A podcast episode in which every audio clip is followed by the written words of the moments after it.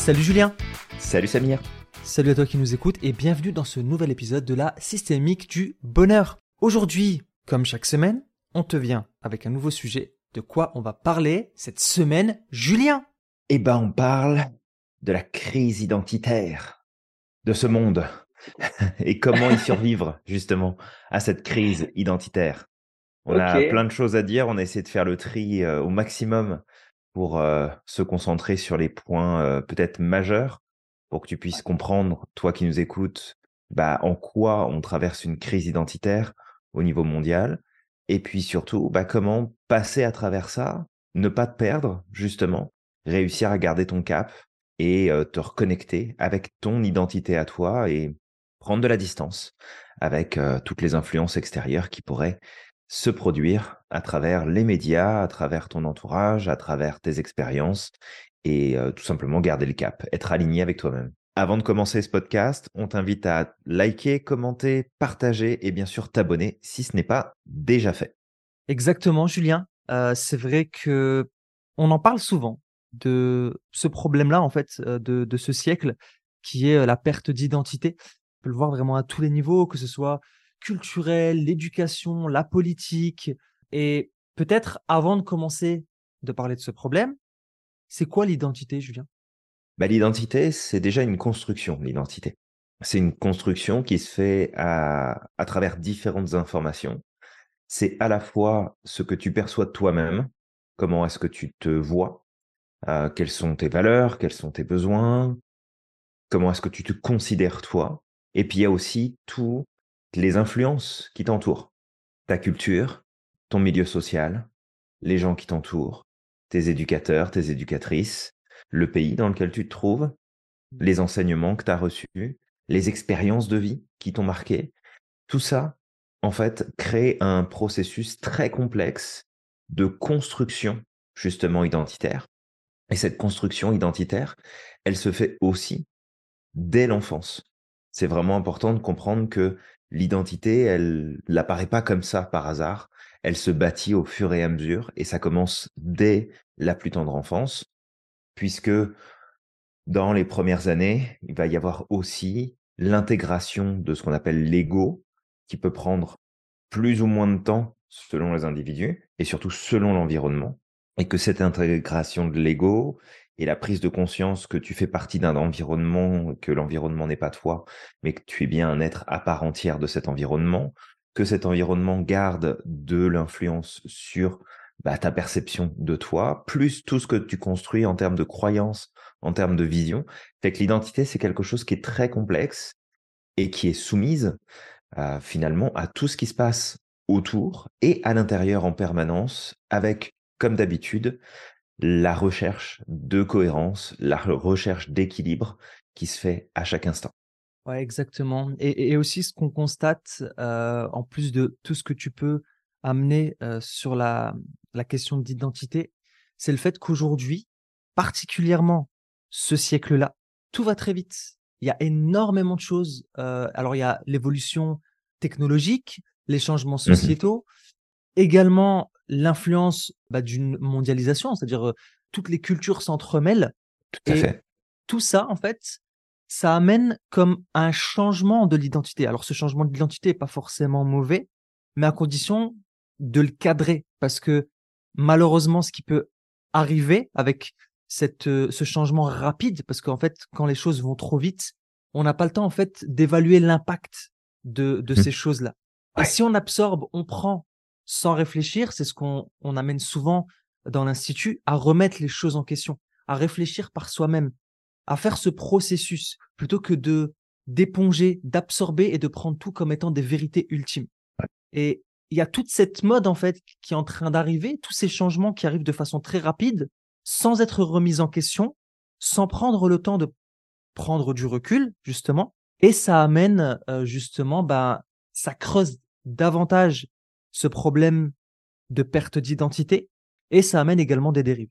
Oui, complètement. Et en plus, le truc, c'est que tu, fais référence à cette accélération. Et c'est vrai que là, plus on regarde ce qui se passe dans, dans la société et un petit peu partout dans le monde, plus on se rend compte qu'il y a comme des, extrêmes qui ressortent. Il y a des réactions extrémistes, il y a des, attitudes, des comportements, des, une construction identitaire qui est clairement en train de changer. Alors, pour l'instant, je pense qu'il est trop tôt pour dire est-ce que c'est bien ou est-ce que c'est pas bien. on n'a clairement pas suffisamment de recul là-dessus.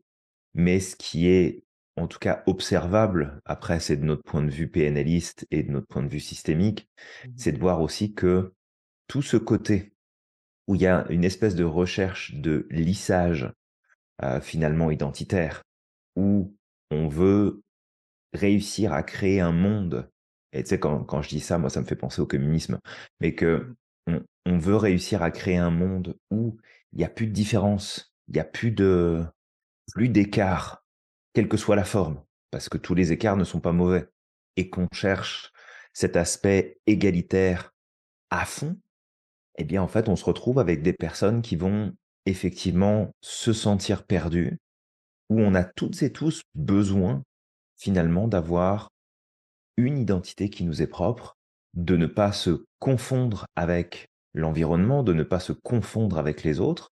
Et je pense que certains mouvements qu'on voit en ce moment ressortir, et on va pas partir euh, dans cette direction-là non plus, d'aller chercher plein de détails et plein de plein d'exemples euh, qui pourraient euh, qui, bah, qui pourraient nous emmener dans une direction qu'on ne veut pas prendre avec ce podcast.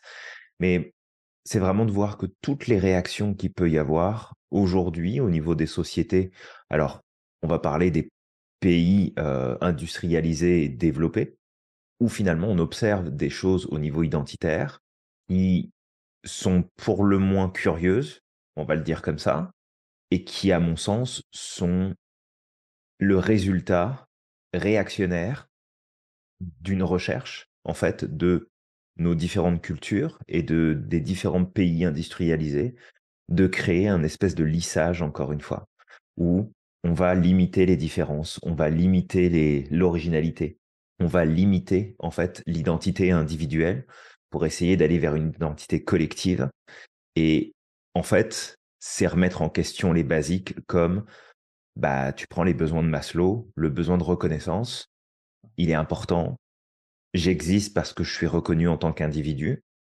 Est-ce que je suis fait, je suis conçu par nature pour être vu comme un ensemble, être vu comme un tout? Ah, Et peut-être juste ça pour éclairer un petit peu ce point de vue-là, c'est que si on regarde un petit peu l'évolution de l'individu depuis euh, les derniers siècles, encore peut-être même encore plus loin, c'est qu'au départ, on était dans un groupement qui était notre tribu. Je suis de telle tribu, je suis de tel groupe de personnes. Donc mon identité était rattachée à mon groupe. Ensuite, ça s'est diminué un petit peu en allant, bah, je suis de cette famille. Puis après, on est redescendu à, bah, je suis moi. Et là, on est comme en train de repartir dans un extrême où, bah, je suis humain. Alors oui, je suis humain, toi, Samir, t'es humain aussi. La première personne qu'on va croiser, elle est humaine aussi. Mais est-ce que ça vaut le coup d'effacer toutes les différences qu'il y a entre toi et moi, entre nous, pour justement créer euh, ce, lissage, tout simplement? En partant du principe, et c'est pour ça que je parlais de communisme, c'est en partant du principe que si tu supprimes les différences entre les individus, tu supprimes la notion de classe, tu supprimes en fait ce qui est estimé être à l'origine de la souffrance de à plein de niveaux au niveau de la société. Est-ce que ça fait du sens ou pas? C'est vraiment juste une question. Est-ce qu'on part sur le bon chemin? Est-ce qu'on part pas sur le bon chemin? Mais ce qu'on observe dans ces réactions qu'il y a dans la société, où finalement il y a des questions de genre, il y a des questions d'identité, il il y a plein de questions. Est-ce que c'est un réel changement ou est-ce que c'est une réaction? Ouais, exactement, Julien. Et tu vois, ce qui fait peur dans cette recherche extrême, c'est que en essayant d'effacer des différences, de mettre fin à certaines inégalités, on est en train d'en recréer derrière. Parce que toi et moi, Julien, on est des êtres humains, mais on a une culture différente, on vient d'endroits différents, on a grandi à des endroits différents, et c'est tout ça qui crée notre propre individualité, notre propre moi. Et mmh c'est aussi ça qui fait que toi et moi, Julien, par exemple, dans notre business, dans notre projet, et dans d'autres choses, bah, on s'apporte mutuellement, on grandit tous les deux parce que justement, on a des points de vue différents. Ces points de vue, ben, on en discute, on se complète et, et on apprend davantage sur le monde. Et demain, effectivement, en essayant d'effacer tout ça, bah, ce qu'on fait, c'est qu'on crée des photocopies, on crée des robots. En fait, limite, c'est ça qui va amener au début de la dictature. Dictature de pensée, dictature au niveau des comportements. Alors, j'entends souvent des personnes, par exemple, critiquer euh, certains dogmes, alors quand on peut parler même de religion, etc., en disant, mais ouais, mais en fait, regardez, euh, les religions, en fait, euh, c'est des dogmes. Mais en fait, ce qu'on constate, c'est qu'aujourd'hui, la société amène aussi à la création d'un nouveau dogme. En quelque sorte, Mmh même, on pourrait dire une nouvelle religion. Mais elle va être comme mondiale. C'est comme tout le monde va ou tend vers cette direction. Tout à fait. Oui, il y a une, de toute façon, on voit bien, on le sait bien, il y a une mondialisation qui s'est d'abord faite avec les ressources, avec les connaissances, avec le fait de ramener des éléments un petit peu de partout et puis de dire, bah voilà, maintenant ça c'est la nouvelle norme, on fait ça partout à travers le monde. Donc il y a ce truc-là et probablement, je ne sais pas, on n'est pas expert sur la question, Ouais. mais ça pourrait faire du sens de créer, je pense, un lien entre ces éléments en se disant, OK, est-ce qu'on n'est pas en train d'assister quelque part à travers cette souffrance identitaire qui se Mmh. présente de plus en plus à une mondialisation identitaire? Et que les, la situation qu'on est en train d'observer, les choses qui peuvent parfois nous paraître complètement aberrantes, qui sont avant tout l'expression d'une souffrance, parce que on va passer très vite là-dessus, mais quand tu te dis être xénogenre, par exemple, euh, que tu penses que tu es une flaque de couleur, par exemple, bon, c'est l'expression quelque part d'une souffrance. C'est l'expression d'un malaise, d'un mal-être qui est présent. Et est-ce que ça ne viendrait pas justement de cette mondialisation identitaire, peut-être qui est en train de se mettre en place? Et l'idée, alors encore une fois, c'est pas d'investiguer tout ça, mais c'est plus de te donner les clés, toi qui nous écoutes, pour savoir bah, comment est-ce que moi je peux me retrouver dans tout ça et comment est-ce que je peux m'assurer de bâtir mon identité de la meilleure façon possible sans nécessairement remettre en cause des points d'évidence et sans avoir à m'inscrire aussi dans un mouvement qui peut-être me donne l'impression de me ressembler aujourd'hui parce que je suis en recherche de pouvoir me bâtir une identité de prendre ma différence et de sortir de cette généralisation. Mais est-ce que c'est la bonne voie? Peut-être, peut-être pas. Encore une fois, je pense qu'on n'a pas de recul euh, là-dessus suffisamment. Peut-être que dans 50 ans ou dans trois siècles, on se dira heureusement que tout ce bordel est arrivé parce que sinon, dans quelle société on aurait euh, terminé au final? Et peut-être que dans euh, les 30, 40, 50, 80 prochaines années, on va se dire mon Dieu, mais comme on a pu laisser se mettre en place un tel truc qui a foutu un de ces bordels dans la société euh, au niveau mondial et que maintenant on est, on est en train de payer les pots cassés.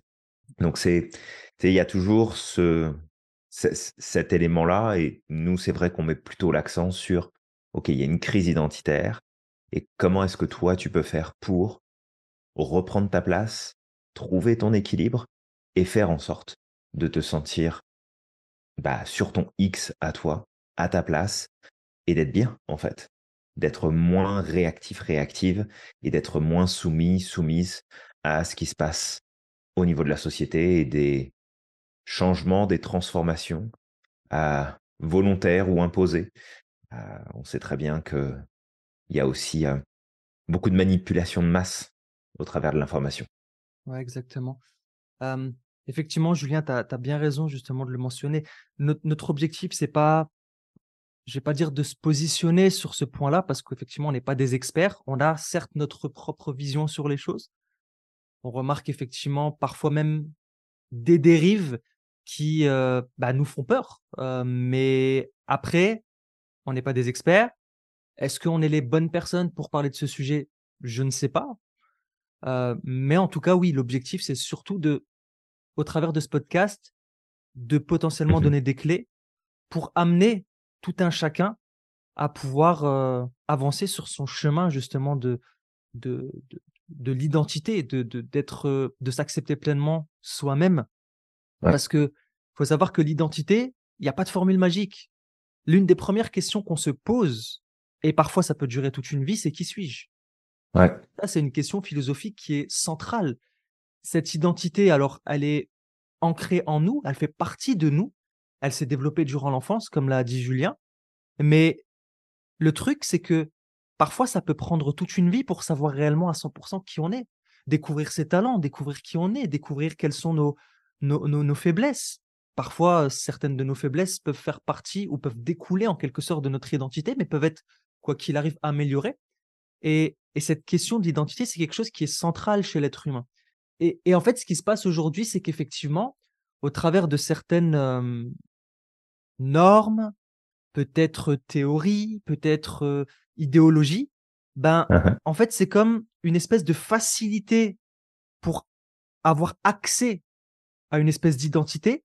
Mais en fait, c'est un peu comme si la personne, elle faisait le tour, tu vois? Plutôt que de s'attaquer réellement au problème de qui suis-je, comment Mhm. faire pour m'accepter, ben, il y a une espèce de recherche de facilité, en fait, qui découle de ces- cette problématique-là. Et le problème, c'est que cette recherche de facilité amène des problèmes. On assiste à des personnes qui, tu sais, potentiellement ont été accompagnées dans cette quête d'identité et se rendent compte euh, dix ans plus tard qu'ils ont fait une erreur et qu'en fait, c'était pas ça.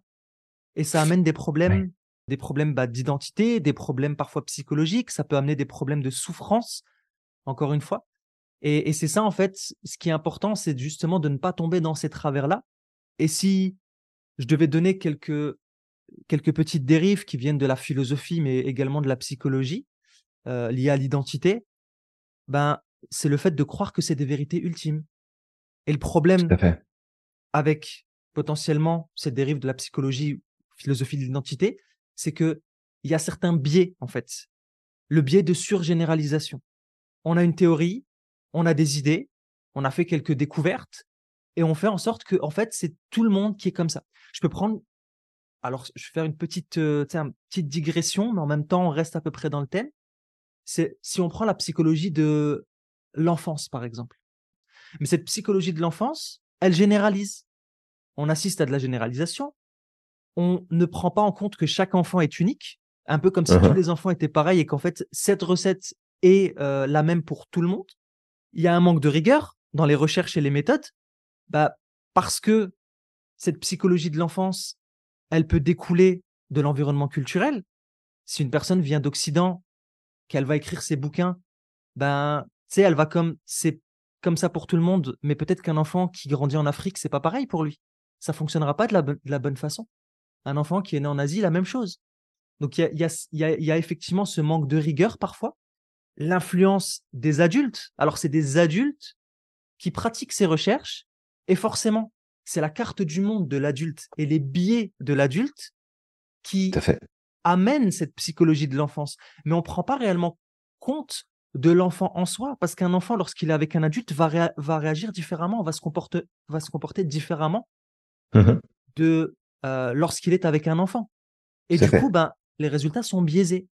Et puis voilà, sans parler effectivement après de tout ce qui est étiquetage. Alors, pareil, euh, tu sais, on en arrive à dire, il faut pas étiqueter, mais eux-mêmes étiquettent. Donc, tu vois, c'est après, c'est Ouais, le serpent qui se la queue, Tout puis à la fait. dogmatisation.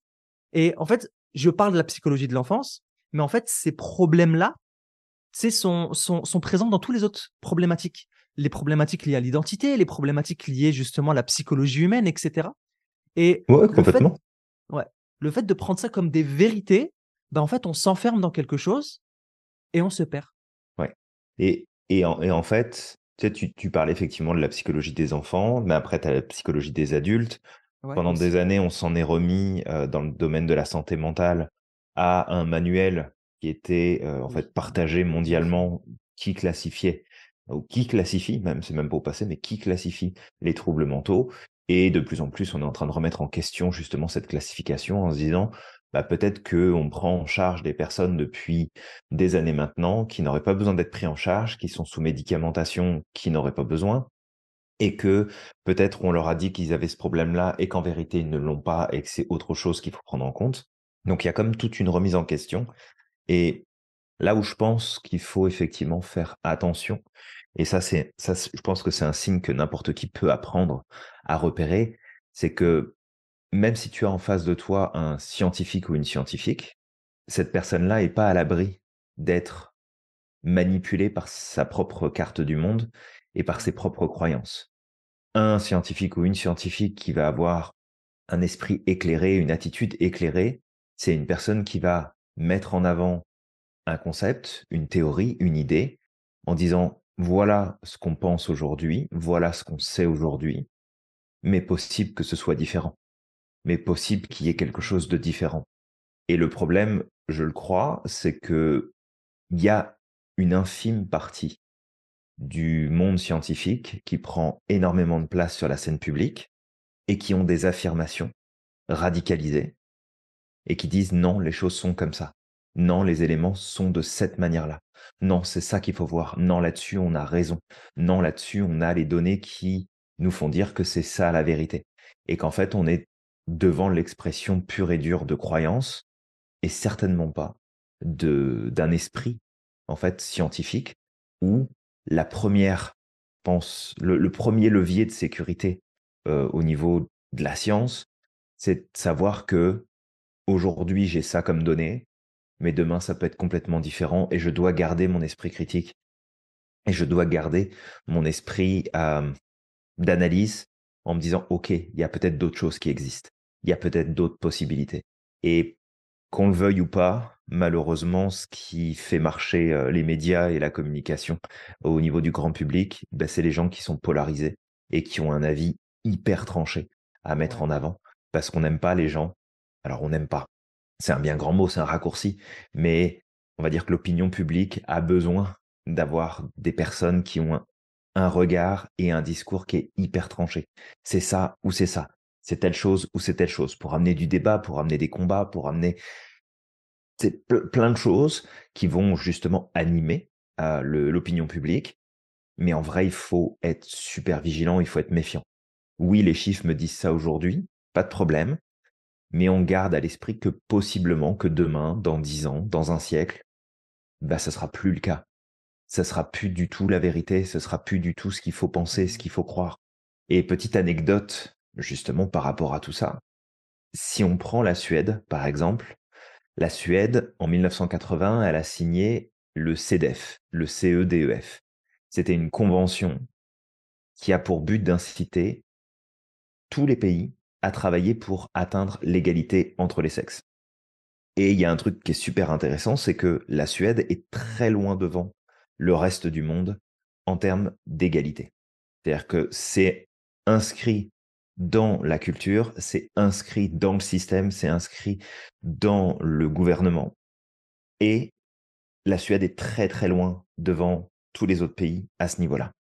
Et un truc qui est très drôle, en tout cas moi que je trouve très drôle, et en même temps c'est tout à fait cohérent, c'est que la Suède a réussi à atteindre un niveau d'égalité entre les sexes qui n'est observable nulle part ailleurs, et c'est un des pays où les différences entre les sexes sont les plus marquées, où finalement l'ouverture, l'accès aux études, l'accès euh, aux services, l'accès au salaire, l'accès au poste de travail, l'accès à plein de choses qui est rendu quasiment à 100% égalitaire, eh bien en fait, c'est là où on voit le plus de différences entre les hommes et les femmes, par exemple, qui ne font pas les mêmes choix, qui ne prennent pas les mêmes décisions, qui ne fonctionnent pas avec la même vision du monde, qui ne fonctionnent pas avec les mêmes priorités. Pourtant, c'est une société qui a travaillé, qui continue de travailler à créer cette égalité-là. Et c'est ça qui est, je pense, un exemple qui peut être transposé sur toutes les autres situations assez facilement, c'est plus tu vas chercher à rendre les choses égales et plus tu vas voir des différences apparaître finalement et se renforcer, peut-être même partir dans des extrêmes. Donc, si tu veux pouvoir trouver ta place, toi, dans tout ça, ben, il y a certains points sur lesquels il va falloir que tu travailles et que tu te concentres parce que ton identité, elle est importante. Trouver ta place identitaire, c'est très important au risque sinon de tomber dans de la réactivité et de dépendre de ton cadre extérieur. Et ça, ça peut être problématique. Ouais, totalement, Julien. Et merci pour cet exemple parce que je le trouve très parlant. Montrer aussi que, certes, tu vois, Julien et moi, on n'est pas polarisés. Enfin, on essaye de ne pas être polarisé sur la question parce que on essaye vraiment de regarder dans, ces nuances de gris Euh, et c'est pas évident hein, de d'être euh, être dans les nuances de gris, c'est être dans le flou, c'est potentiellement basculer d'un côté de l'autre à chaque fois, se remettre en question. On a très vite l'impression d'être schizophrène, mais euh, mais c'est, je pense, selon moi, et la voie de la sagesse. Et on a énormément besoin de sagesse dans ce monde aujourd'hui parce que tout va très vite, tout est polarisé, les gens sont pas responsabilisés. En tout cas, on assiste à de moins en moins de responsabilisation des gens. Et en fait, le truc, c'est que sans sagesse, la sagesse, c'est la boussole qui aidera le monde à se diriger dans la bonne direction et de faire en sorte que tous ces changements-là soient bénéfiques, si il y en a. Parce que une boussole, ça permet quoi? Ça permet de se diriger. Si tu es à la barre de ton bateau et que tu es en train de prendre une direction, et que tu te rends compte, c'est un ou deux kilomètres plus tard qu'en fait, tu vas pas dans la bonne direction grâce à cette boussole-là, qu'est-ce que tu fais? Bah, Tu vas changer de direction pour essayer de repartir dans la bonne, pour éviter d'être perdu. Mais si tu n'as pas de boussole, qu'est-ce que tu fais? Bah, Potentiellement que tu as envie d'aller, euh, je sais pas moi, aux Indes et que tu vas te retrouver euh, en Amérique. Alors, alors, pour Christophe Colomb, c'est quelque chose qui a été positif, même si on sait qu'il y a que les Amériques ont été découverts avant lui, d'accord? Mais, euh, mais ça c'est correct, là je fais une petite digression. Mais c'est juste d'expliquer que la sagesse, c'est ce dont le monde a le plus besoin aujourd'hui pour pouvoir aller dans la bonne direction. Et mmh comment faire pour développer sa sagesse? Alors, il y a plusieurs choses. La première, c'est de cultiver l'humilité et de comprendre qu'en fait, tout ce que tu penses savoir, bah, c'est pas la vérité ultime. Peut-être que tu te trompes, peut-être que tu es influencé par tes biais, peut-être que tu es influencé aussi par ton éducation, par des éléments extérieurs. Mmh Donc, ce concept d'humilité, ça va être la base pour développer la sagesse. Et tout à l'heure, on parlait justement des spécialistes. C'est pas parce qu'une personne est spécialiste dans un domaine, qu'elle est docteur, chercheur, peu importe, ça veut dire qu'elle a la vérité ultime. Et ça, je peux le dire parce que autour de moi, j'ai énormément de personnes qui sont dans le domaine de la recherche. Et ce qui revient très souvent lors des discussions entre eux, c'est le bidonnage de données scientifiques. Il y en a énormément. Et parfois, les scientifiques qui sont mis en avant et même qui ont des Nobel sont des personnes qui ont bidonné des données. Et après, nous, qui n'avons pas en quelque sorte les connaissances scientifiques, qui ne sommes pas dans ce domaine-là, on se dit, bah tiens, ouais, mais regarde, il a eu un prix Nobel. C'est un expert dans son domaine, celui-là. Donc, automatiquement, il dit la vérité parce qu'on n'a pas euh, les éléments pour juger. Tu vois? Donc, on fait un, mmh raccourci de c'est un expert, donc il dit la vérité, on prend ça pour des vérités ultimes et on, en fait euh, un credo, une espèce de dogme de vie. En disant, bah non, c'est comme ça et c'est pas autrement, sans, sans remettre en question. Alors, encore une fois, la communauté scientifique, c'est les membres de la communauté scientifique sont importants parce qu'ils sont, ils travaillent pour nous amener plus de compréhension du monde, mais ça reste des êtres humains Parmi eux, il y a des personnes qui sont très sincères. Il y en a qui sont pas sincères du tout, qui sont là peut-être pour la recherche de reconnaissance, qui sont là pour euh, les, euh, les, les, médailles. Et euh, bah, pour en arriver là, bah, ils sont prêts à, à, à manipuler les choses. Donc, responsabilisation de tes pensées. À toi de développer aussi tes, tes pensées, d'avoir ton, ton esprit critique. Ouais, complètement. Et j'ai envie de rebondir effectivement sur cette notion de responsabilité parce que c'est de toute façon au cœur aussi de ce qu'on enseigne et de notre manière d'accompagner nos clients et nos clientes. Parce que la responsabilisation, en fait, est une clé de liberté. Il n'y a personne de plus libre qu'une personne qui est responsable. Certes, tu as euh, tout un tas de choses à gérer. Euh, être responsable, ça veut dire que tu prends en main, tu prends en charge bah, des éléments que tu n'as pas forcément non plus envie de prendre en charge mais ça t'offre une liberté fantastique parce que quoi qu'il arrive, ton environnement va t'influencer. Que tu le veuilles ou pas, ton environnement va t'influencer. Mais si tu te rends responsable de ce que tu fais de ton environnement, ça change tout. Parce que tu passes plus ton temps avec les mêmes personnes nécessairement. Tu fais plus les mêmes activités. Tu consommes plus les mêmes sources d'informations. Mais si t'es pas responsable et que tu écoutes finalement le, message de fond parce que moi, c'est quelque chose que je reproche énormément. Euh, par exemple, au journalisme. Je reproche beaucoup de choses au journalisme. Euh, je, crois profondément, puis c'est ma croyance. Peut-être que tu la partages aussi, toi qui nous écoutes. Peut-être que tu n'es pas du tout d'accord et c'est OK aussi. Mais je crois malheureusement qu'aujourd'hui, le vrai journalisme a complètement disparu. Le vrai journalisme, à mon sens, c'est je vais chercher l'information, je te transmets l'information. Je ne la cadre pas sous un filtre particulier, sous un angle de vue particulier, je te donne l'information telle qu'elle est. Et avec cette information, bah, tu fais tes propres recherches, tu regardes, tu t'instruis, tu essayes de comprendre, tu remets en question les choses. Aujourd'hui, quand tu accèdes à de l'information journalistique, c'est de l'information qui est déjà pré-mâchée, pré-digérée. Parce que si jamais tu n'es pas au courant, ce qu'il faut savoir, c'est que la majorité, pour pas dire tous les journaux et toutes les chaînes télévisées qui fournissent de l'information en continu vont chercher leur information, l'achètent à une centrale journalistique mmh. qui ont déjà fait le tri, qui ont déjà choisi, qui ont déjà bâti en fait l'information et on ne sait même pas si c'est la vérité ou non. Il y, a une, il y a espèce de lissage, encore une fois, une normalisation de l'information et, je pense que c'est un problème. Donc, il faut vraiment te responsabiliser, te responsabiliser sur tes choix, te responsabiliser sur l'environnement dans lequel tu veux passer du temps, te responsabiliser sur qu'est-ce que tu consommes en termes d'information et en termes de consommation aussi de manière générale.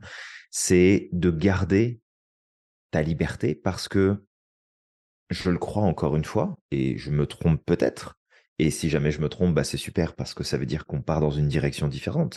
Mais que tout ce qu'on observe, cette crise identitaire globale, est à mon sens avant tout une réaction sociétale face aux généralisations, face à la normalisation, face au lissage finalement des différences et que bah, on est en train simplement de subir quelque part nos besoins qui sont en train de s'exprimer de façon complètement autonome, besoin de reconnaissance, besoin d'appartenance en s'inscrivant dans un groupe avec lequel bah, peut-être le message de fond, peut-être que la dynamique vient répondre à d'autres valeurs et d'autres besoins que l'on peut avoir, et qu'en fait, on, c'est comme des mini-radicalisations qui partent dans toutes les directions et qui sont pas euh, qui, qui, qui, sont pas bons du tout quoi.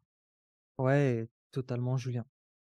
Et vraiment, si on doit appuyer sur deux éléments à garder en tête dans ce podcast, c'est le concept de sagesse et ce concept de responsabilisation. Parce que sans ça, mmh malheureusement, c'est n'importe quel vent va t'emporter et tu vas partir dans la mauvaise direction en pensant que c'est la vérité. Et tu vas potentiellement peut-être l'imposer aux autres avec une intention positive, d'accord? Parce qu'en pensant que c'est la voie adoptée, mais n'oublie pas que l'enfer est pavé de bonnes intentions. Ouais. Effectivement, euh, Samir. Donc, peut-être ici, on va te donner quelques points, t'aider à reconnecter avec ton identité et sortir peut-être de cette crise identitaire dans laquelle tu peux aussi te trouver parce que le monde part dans toutes les directions et que tu sais plus vraiment euh, où donner de la tête.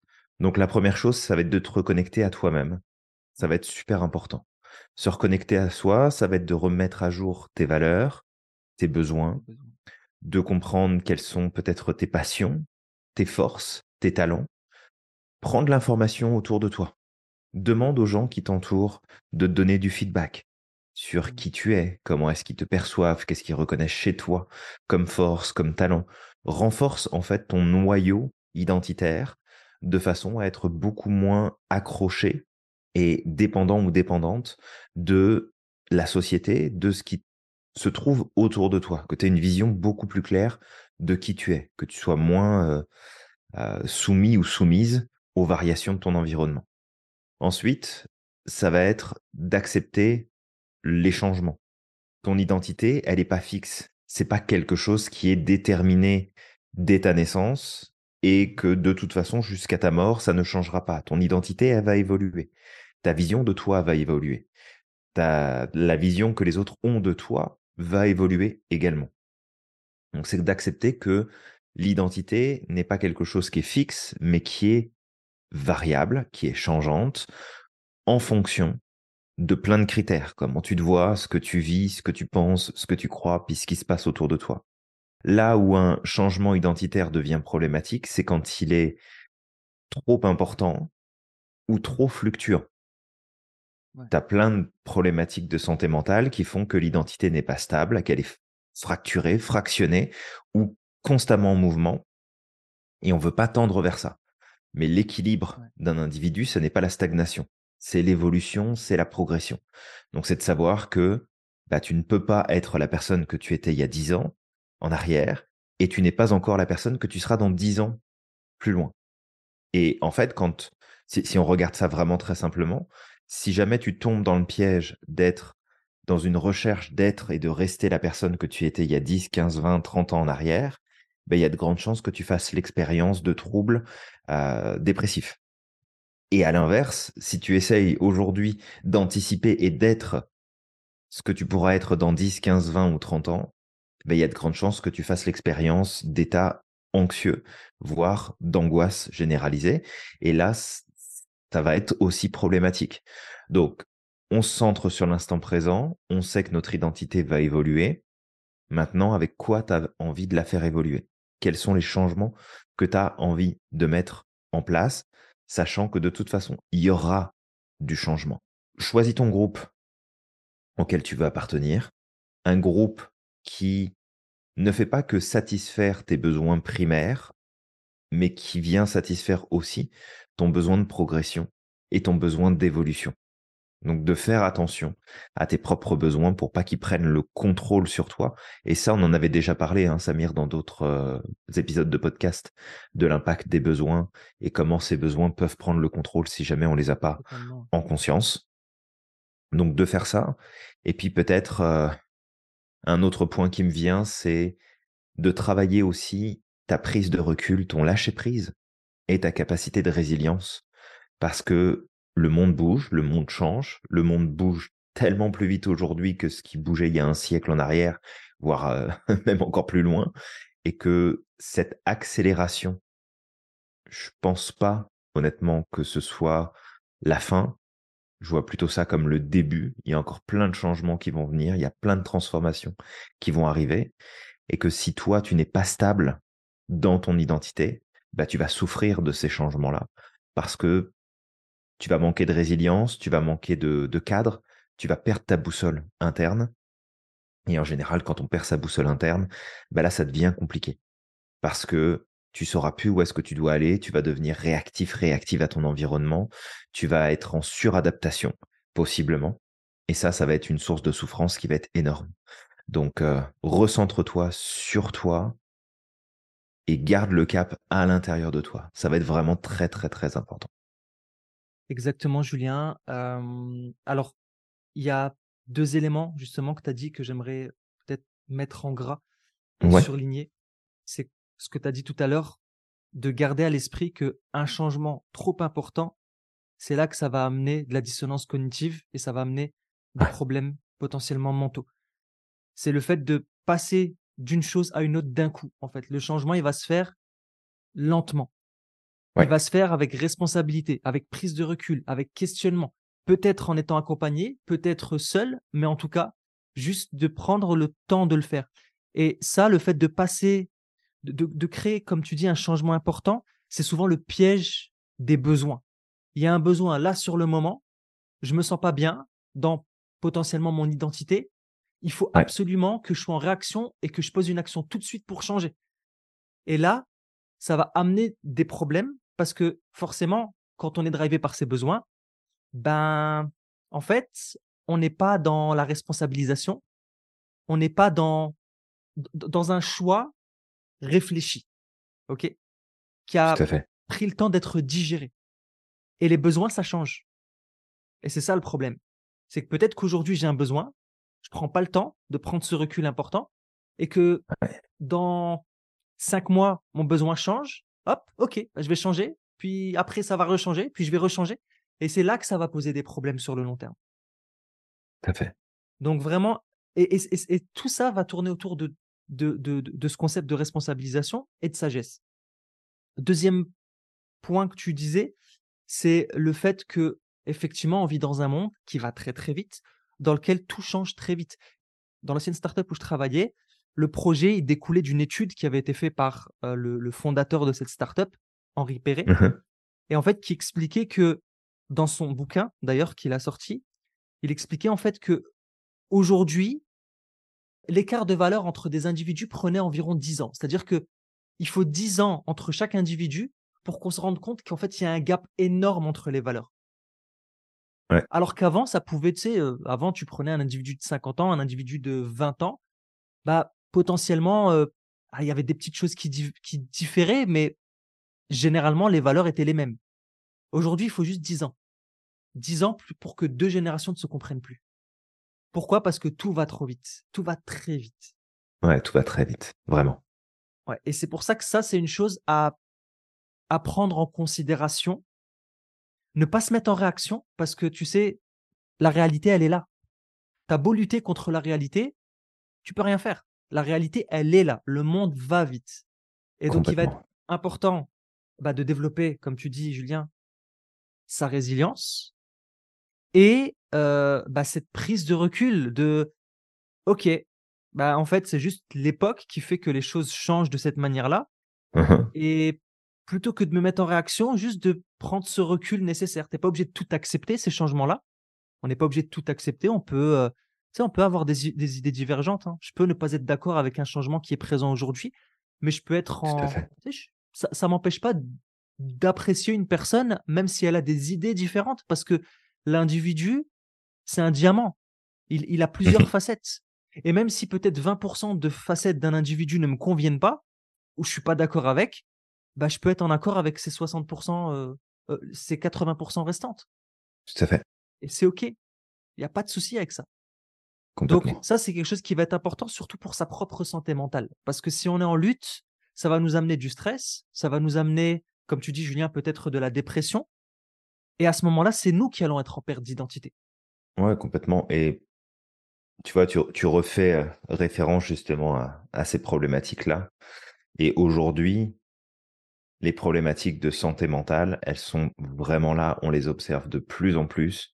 Et quand on dit les problématiques de santé mentale, ça ne veut pas dire que euh, tout, le monde est atteint d'un d'un trouble euh, justement psychiatrique et qu'il y a vraiment un problème à ce niveau-là. C'est plus justement tout ce déséquilibre qui existe et toute l'influence qu'il y a autour de nous qui nous amène à perdre contact, à perdre le lien avec cette identité profonde. Et c'est aussi pour ça qu'on fait ce podcast-là aujourd'hui.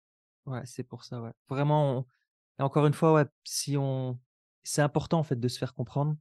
Il n'y a pas de prise de parti. Il n'y a pas de, on a la vérité, tu ne l'as pas. C'est, on se questionne, tout comme beaucoup de personnes, mais en même temps, on fait aussi des constats parce que euh, oui, ça génère, euh, ça peut générer des problèmes.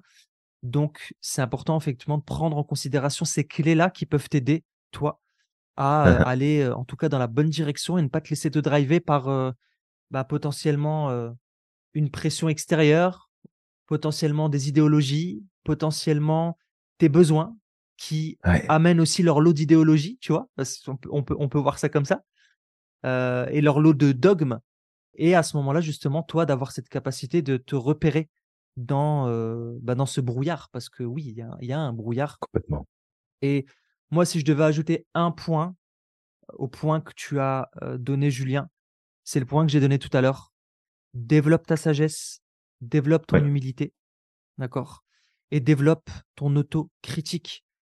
Et cette autocritique, d'accord, c'est pour toi-même. C'est pas pour, c'est pas forcément pour les autres. C'est-à-dire que ce qui va découler de cette autocritique, t'es pas obligé de l'imposer aux autres. Ouais. Donc, ce qui va être aussi important, c'est de développer ta bienveillance vis-à-vis des autres. Parce que quoi qu'il arrive, le monde évolue, le monde change. Les gens ne penseront pas comme toi. Donc, ça va être important aussi que tu acceptes aussi qu'il y a d'autres façons de fonctionner, qu'il y a des personnes qui vont, bah, pour certains, qui vont dans la mauvaise direction. Tu sais, ils ont un cheminement à faire. Pour d'autres, peut-être que euh, tu penses qu'ils vont dans la mauvaise direction alors que peut-être qu'ils vont dans une bonne direction, en tout cas pour eux-mêmes. Mhm. Et juste de développer aussi cette bienveillance, en tout cas. Complètement. Parfait. Samir, je pense qu'on a fait le tour. Comme d'habitude, on pourrait euh, continuer de jaser de tout ça Mhm. pendant euh, encore longtemps, mais je crois qu'on qu'on tient l'essentiel, en tout cas, de ce qu'on voulait euh, partager. Donc, toi qui nous écoutes, petit récap ici. Ton identité, elle t'appartient. C'est à toi de la bâtir, de la construire. Sors de la réactivité et de la suradaptation. Fais attention à tes propres besoins qui peuvent t'emmener dans des directions qui ne sont pas justes et qui parfois nous font faire des choix et nous font prendre des décisions qui sur l'instant nous paraissent être les bonnes choses à faire et avec le recul quelques années plus tard, ça peut amener des regrets assez importants. Donc bien prendre le temps de retrouve ton équilibre, recentre-toi sur toi-même, non pas de devenir égocentré, mais plus de prendre conscience que bah, c'est aussi à travers toi et tes décisions et ce que tu décides de mettre en avant que tu vas vivre dans un monde, euh, une société qui va te ressembler petit à petit. Et puis, bien sûr, bah, si tu as euh, aimé et apprécié et découvert des choses, on t'invite à t'abonner si ce n'est pas déjà fait, commenter, liker, partager pour faire passer le message autour de toi, puis inspirer d'autres personnes à travers nos différents épisodes de podcast. Et Samir, du coup, on va se retrouver euh, bientôt pour un prochain épisode. Exactement. Et euh, en attendant, n'oublie pas de croire au maximum en ton potentiel et d'être extraordinaire chaque jour. N'oublie pas à quel point tu es magique et que tu as le pouvoir de réaliser absolument tout ce que tu souhaites. Et on te dit à la prochaine.